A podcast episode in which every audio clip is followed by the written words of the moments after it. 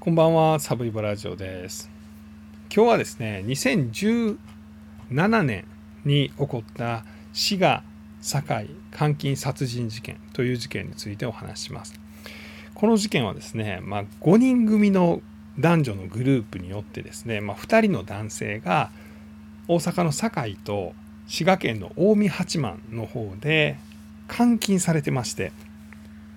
でさらに監禁だけじゃなくて、まあ、日常的に暴力を振るわれてましてでこのうちの1人の方が、まあ、亡くなってしまったという、まあ、監禁殺人事件です。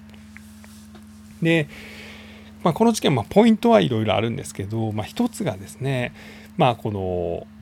かなり残酷な暴力が振るわれていた、まあ、例えばですねまあ、この5人組のグループの男たちはムエタイジムに通ってた。前は腕っぷしが強かったわけなんですが、まあ、日常的にまあ殴られたり。蹴られたりとかしてですねこの監禁されてた男性2人はもう自力で歩くことができない状態だった。で、えー、その人たちにですね裸にさせて紙おむつをつけた状態で、まあ、押し入れに監禁して、えー、長い方で4年え短い方でも1年以上監禁されてたんですが、ま1日2食だけ与えられた状態で、まあ、例えば木刀で殴られたりとかあとまあ自分がまあ吐き出してしまったものを食べさせられたりとか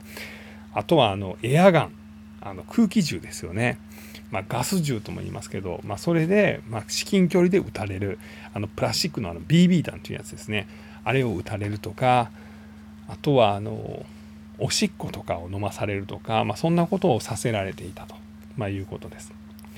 最終的にこの5人組はですね、まあ、懲役10年から最大30年までの罪が確定して、まあ、全員今の刑務所の中に入ってるんですけども、まあ、そういうかなりひどいことをして、まあ、2人のうちの1人が亡くなってしまったという、まあ、そういう事件です。でもう一個はですね、まあ、この主犯格が、えー、五保翔という29歳の男なんですが、まあ、この男懲役30年の刑が確定してるんですがこの犯行グループ5人の中で唯一今なお罪を認めてない、まあ、要は否認をまだし続けていて、まあ、現在では冤罪であるということを訴えています。まあ、そんな事件ですね。でもう一個特徴的なのが、まあ、このグループ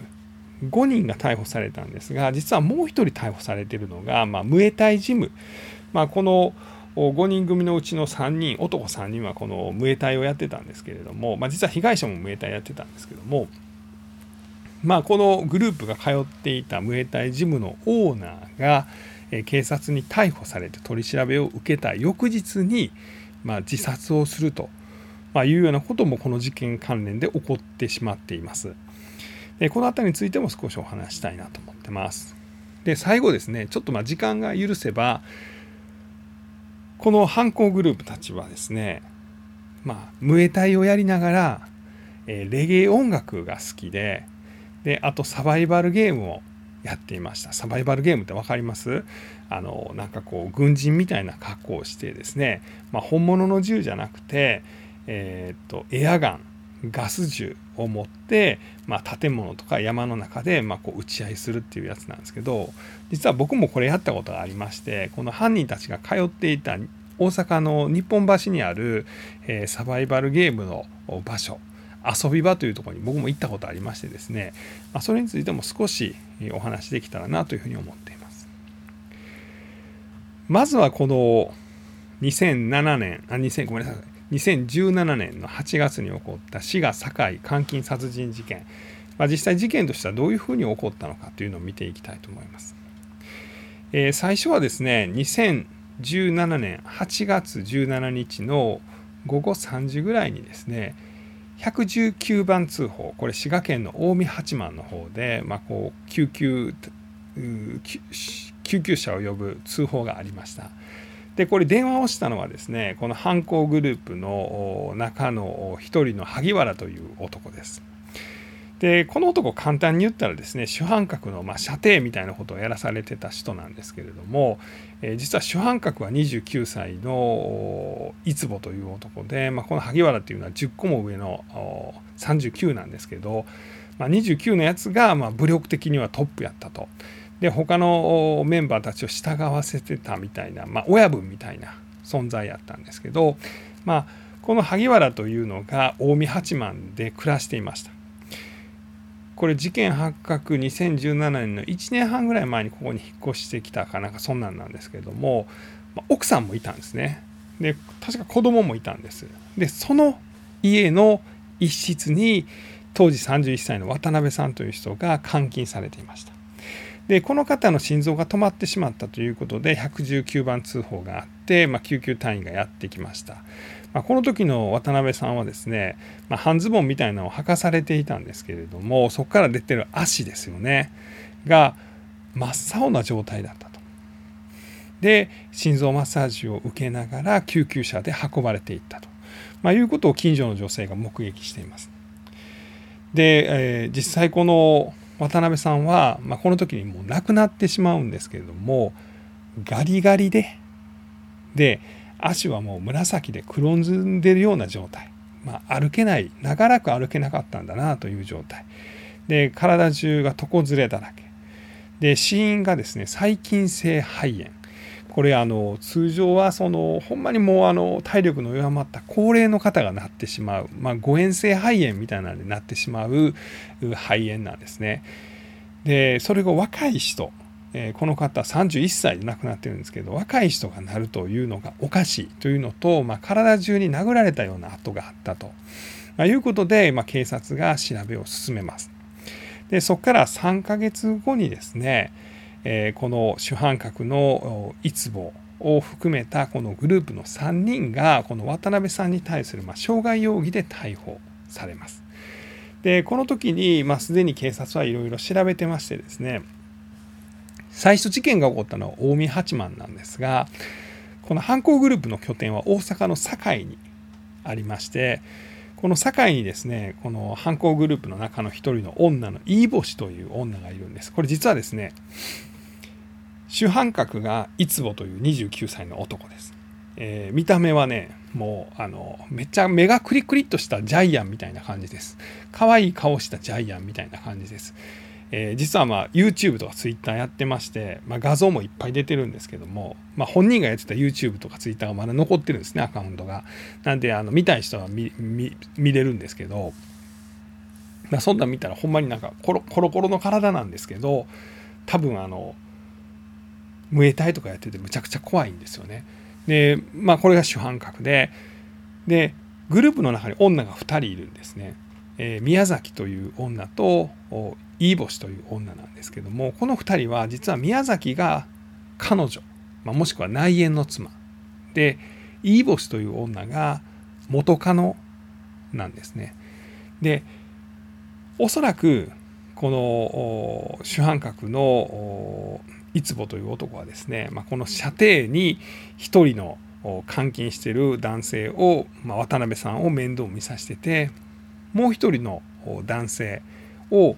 飯星という元カノの家に監禁していました。でこの元カノがま世話をしてたんですね、まあ、世話してるって言ってもこう裸に同じように裸に髪おむつをさせられて1日2食を食べさせられる。で日常的に暴力を振るわれてるみたいな、まあ、そんな状態なんですけども。で、まあ、警察はいろいろ調べたのでこの3人を逮捕した時にですねもう一人被害者がいるはずだということでこの元カノの家を捜査します。でするとですねここの2階の押し入れの中にですね、えー、当時38歳の男性がもうこちらもガリガリになって監禁されたのが見つかりますでこの方はまだ亡くなってなかったんですでただもう同じように足が青ざめて黒ずんでてまあ自分ではもう歩けない状態。で4ヶ月ぐらい入院してもまだ歩けなかったという。まあ、そんな状態だったと。かなり衰弱していたということなんですよね。でそもそもこの人は何なんと今言うことなんですけどもまあこう最近ちょこちょこあるんですけどこの犯人の SNS のアカウントが現在も残ってるという事件って結構あるんですけどこの事件もそうなんですよね主犯格のいつぼという男はですねまあ、レゲエ音楽をやってたのとサバイバルゲームをやっていましたで自分でまあお好み焼き店なんかを経営したりしてたんですけどもこの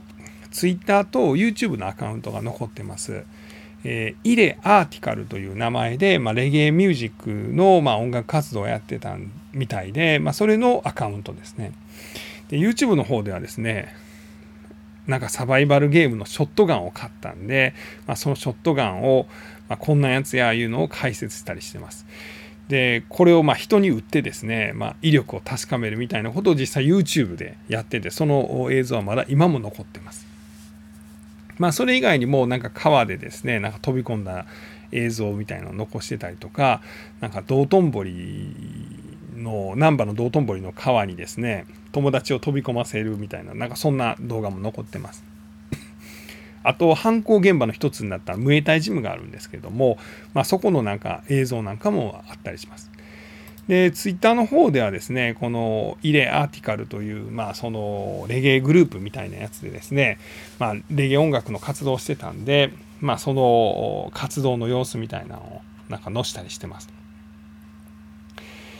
で、まあ、そういうつながりでこの被害者も加害者たちも、まあ、知り合っていったと、まあ、いうようなことが言われてます。えー、亡くなったあ渡辺さんはですねまあ、2年ぐらい前にこの犯人グループたちがま通っていたそのムエタイジムが堺の方にあるんですけども、まあ、ここで出会ったということででそこからですね、まあ、だんだんですねこのいつぼという主犯格に、まあ、車の運転とか使いっ走りをさせられるようになるんです。でまあ、同時にですねあの殴ったり蹴られたりとかしてですね足が悪くなって動けなくなってしまってでこっから監禁生活が始まったと。でもう一人の男性はですねこれはもうだいぶ前ですよね。犯行の78年前ぐらいに知り合ってですね、まあ、これもまあレゲエみたいなつながりで知り合ったんですけど、まあ、同じようにまあだんだんこう手下みたいな形にされて、まあ、その中でいじめみたいにですね日常殴られるジム連れてかれてですね手を後ろに回されてですねお前は押すだけ言っとけっつってボコボコに殴られたりとかですねあとはその自分の自分のじゃないかこのいつぼのおしっこみたいなのを飲まされたりとか、まあ、そんなことをされたそうです。で2人ともに共通しているのが足をむちゃくちゃ蹴られたり殴られたりしてですね歩けなくなっちゃうんですよね。でこっから監禁生活が始まるんです。で警察は最終的に裁判の中身がどうなったかっていうのは僕に分からんのですけど、まあ、おそらくですけれどもあのこの被害者の2人に、え、障害年金を取らせてですねさらに生活保護を申請させてまあ、このお金をですね仲間内で分け合ってたんじゃないかというふうに見られています。ここはちょっとあんまりはっきりしたこと言えないんですけどおそらくそうじゃないかというふうに言われています。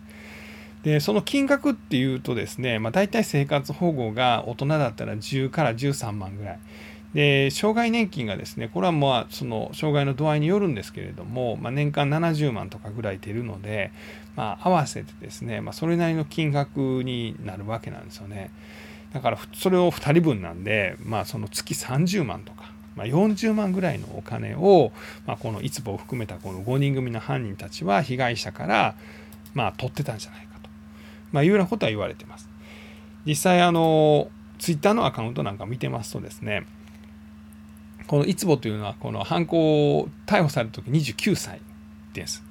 でそれまではですねずっとあの軽音のライフという軽自動車に乗ってたんですよね。で敵屋みたいなことやってたみたいで、まあ、そのいろんなお祭りとかにですね、まあ、そのお好み焼きとかたこ焼きを売りに行ったりとか、まあ、自分でもえー、っとなんか祭りという名前これ自分の名前があの政治のせいって書いて章って読むんですけど、えー、お好み祭り。で、まなぜか政治のせいって書いて祭りってますような店舗をですね。これ堺の方でやってたみたいで。まあ一応お店はやってたんですけどぶっちゃけそのお好み焼き1個ぐらいでですねそんな大金持ちみたいなことはなれないんですけれどもこの事件の起こした前後はですね結構金回りは良かったみたいで、まあ、例えばサバゲーで使うあのライフルですよね。あれをなんか本当にたくさんもうポンポン買ってるみたいな感じで買ったりとかあとは100万円以上する有機 EL の大きなテレビを買ったりとかでそれまではなんかあの軽音乗ってたんですけどレクサス乗るっつって、まあ、最終的にはプリウス買ってましたけどプリウスを買ったりとかだから本当に金回りが良さそうだなと、まあ、いうようなあツイッターのツイートを上げてます。こんなん買ったこんなん買ったこんなん買ったみたいなね。まあ、正直ねこれがあの、被害者からその奪った生活保護のお金もしくは障害者年金で買ったかどうかっていうのははっきりは断定はできないんですけど怪しいなというようなところはあの見ててもそういうふうに思いました。で、まあ、結局ですね、えー、この警察にま逮捕されまして、まあ、取り調べを受ける中で、このいつぼ以外はですね、まあ、自分たちがやりましたということになりました。で、携帯電話も押収されてますので、その LINE のやり取りとかですね、で、まあ、でどのように監禁してたかのかというとですね、もうこれ被害者2人とも、裸に紙おむつをされて、押し入れみたいなところに入れられてですね、1日2回、えー、ラーメンにご飯をバーンと入れてインスタントラーメン作ってそこにご飯をボンとぶち込んでですねこれを1日2回食べさせられる。でトイレは行かしてもらえない。で、えー、寝たきりの状態。でさらにこう縄跳びの縄で殴られたりとか木刀で殴られたりとか、えー、まあ、そんなことを日常的にされていました。でしかもその監禁している様子をですねカメラを置いて、まあ、スカイプを使ってですねこの犯行メンバー5人がいつでもチェックできるあいつどっか行こうとしてますよとか、まあ、そういうのが分かるようにしていたということです。実際このいつぼっていうのは結構パソコンなんかにも詳しいみたいであのツイッターの方にもなんかそういう、えー、今度困難が出たとかなんかそういうソフトが出たとかなんかこんな機器が出たとか、えー、新しいパソコンを買ったとか、まあ、そんなツイートも結構見れました。でまあその最終的にですね、えー、っとそれぞれの罪で言うとですねえー、っといつぼが懲役30年。でその射程となったこの萩原という39歳の男は懲役16年。でえー、っと元カノが懲役20年。あちゃわ。元カノが懲役11年で、えー、彼女が懲役20年。で、えー、最後ね亀井というこれかなり若い21歳の男で、まあ、ツイッターにもよく出てくるんですけどもこれが懲役17年というふうになってます。で注目すべきはですねこの彼女である宮崎由香という24歳の女なんですけどもこの女がですね懲役18年求刑されてまして最終的に実刑として出たのが懲役20年なんですよね。で実はあの求刑ですね検察官が、えーと、何年を求刑しますみたいなことを言って裁判が終わって最終的に判決が出るんですけど普通判決って求刑の7割ぐらいっていうのが平均なんです。例えば懲役10年が求刑されたら懲役7年という判決が出るのが平均的なんですけどこの宮崎に関してはですね懲役が18年だったのが判決で20年求刑よりも2年増えた。これは本当に珍しいことで、え、年間ですね本当に数件10件なんかなかなかない0件の時もあるぐらい珍しいことなんです。でなぜこれが起こったのかというのは、え、実はネット探してもあんまり書いてないんですけど1個だけ書き込みがあったのが、え、これがどっかの弁護士さんのサイトなんですけども、えー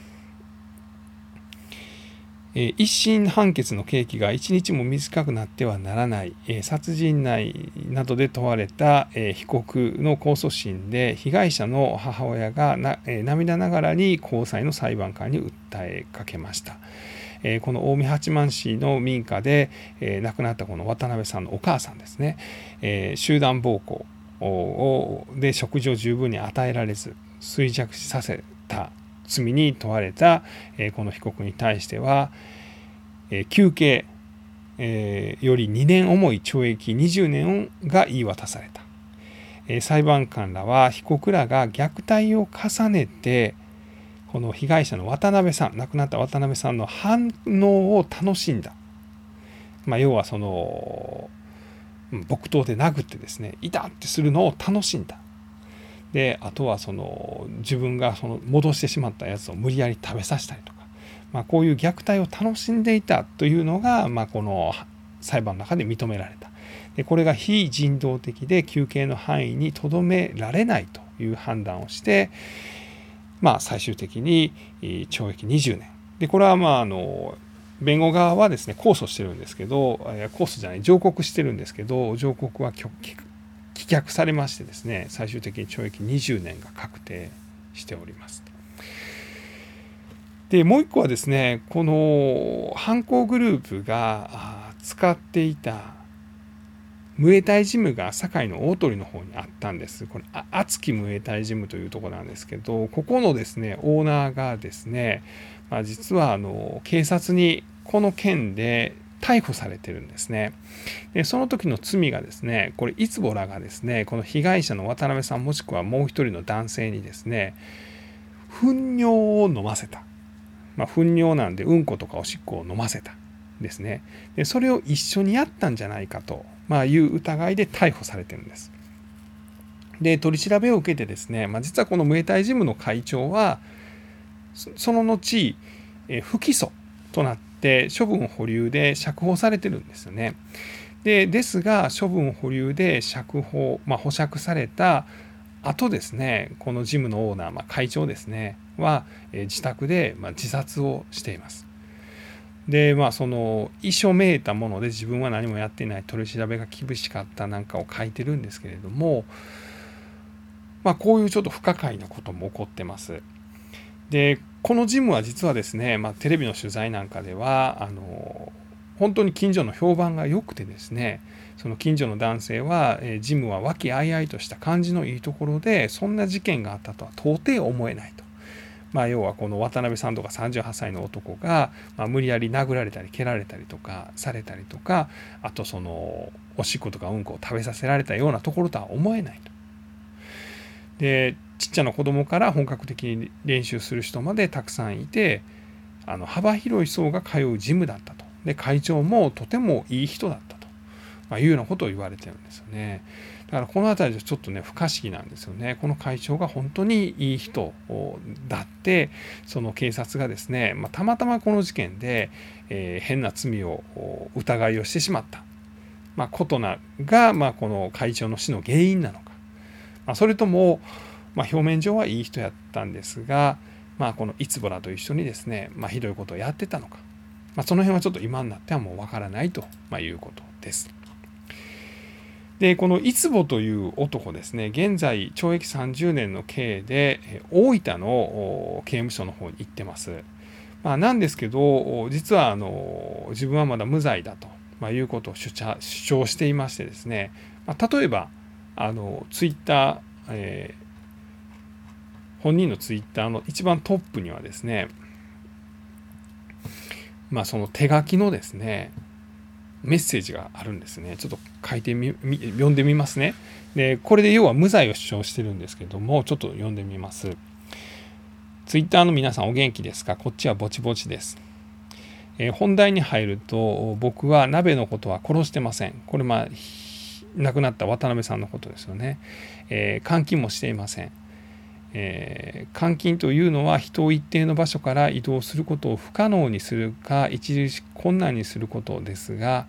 えー、皆さんの中に僕や鍋と一緒に遊びに行ったり外食に行った人も何人もいますよね。えー、証人として一人も呼ばなかったのは皆さんに迷惑がかかると思ったからです。えー、鍋と僕は沖縄、東京、長崎、千葉、大分、名古屋、広島、福岡、兵庫、神奈川、静岡などなど旅行へ行ってます。しかも旅行中に写真やムービーも撮っています。これは明らかに一定の場所から移動している証拠です。まあ、監禁していないということですね。えー、計300個程度写真や画像を保存しています。えー、一審後半で出せないように刑事がスマホを押収して返してくれませんでした。えー、仕方がなく控訴審でスマホを出しましたが判事は不採用にしました。えー、明らかな一審の事実誤認だからです、えー、採用すれば差し戻さなければならなくなるからです、えー、日本の司法は腐っています、え、かっこ天品で麻雀するくせにね、えー、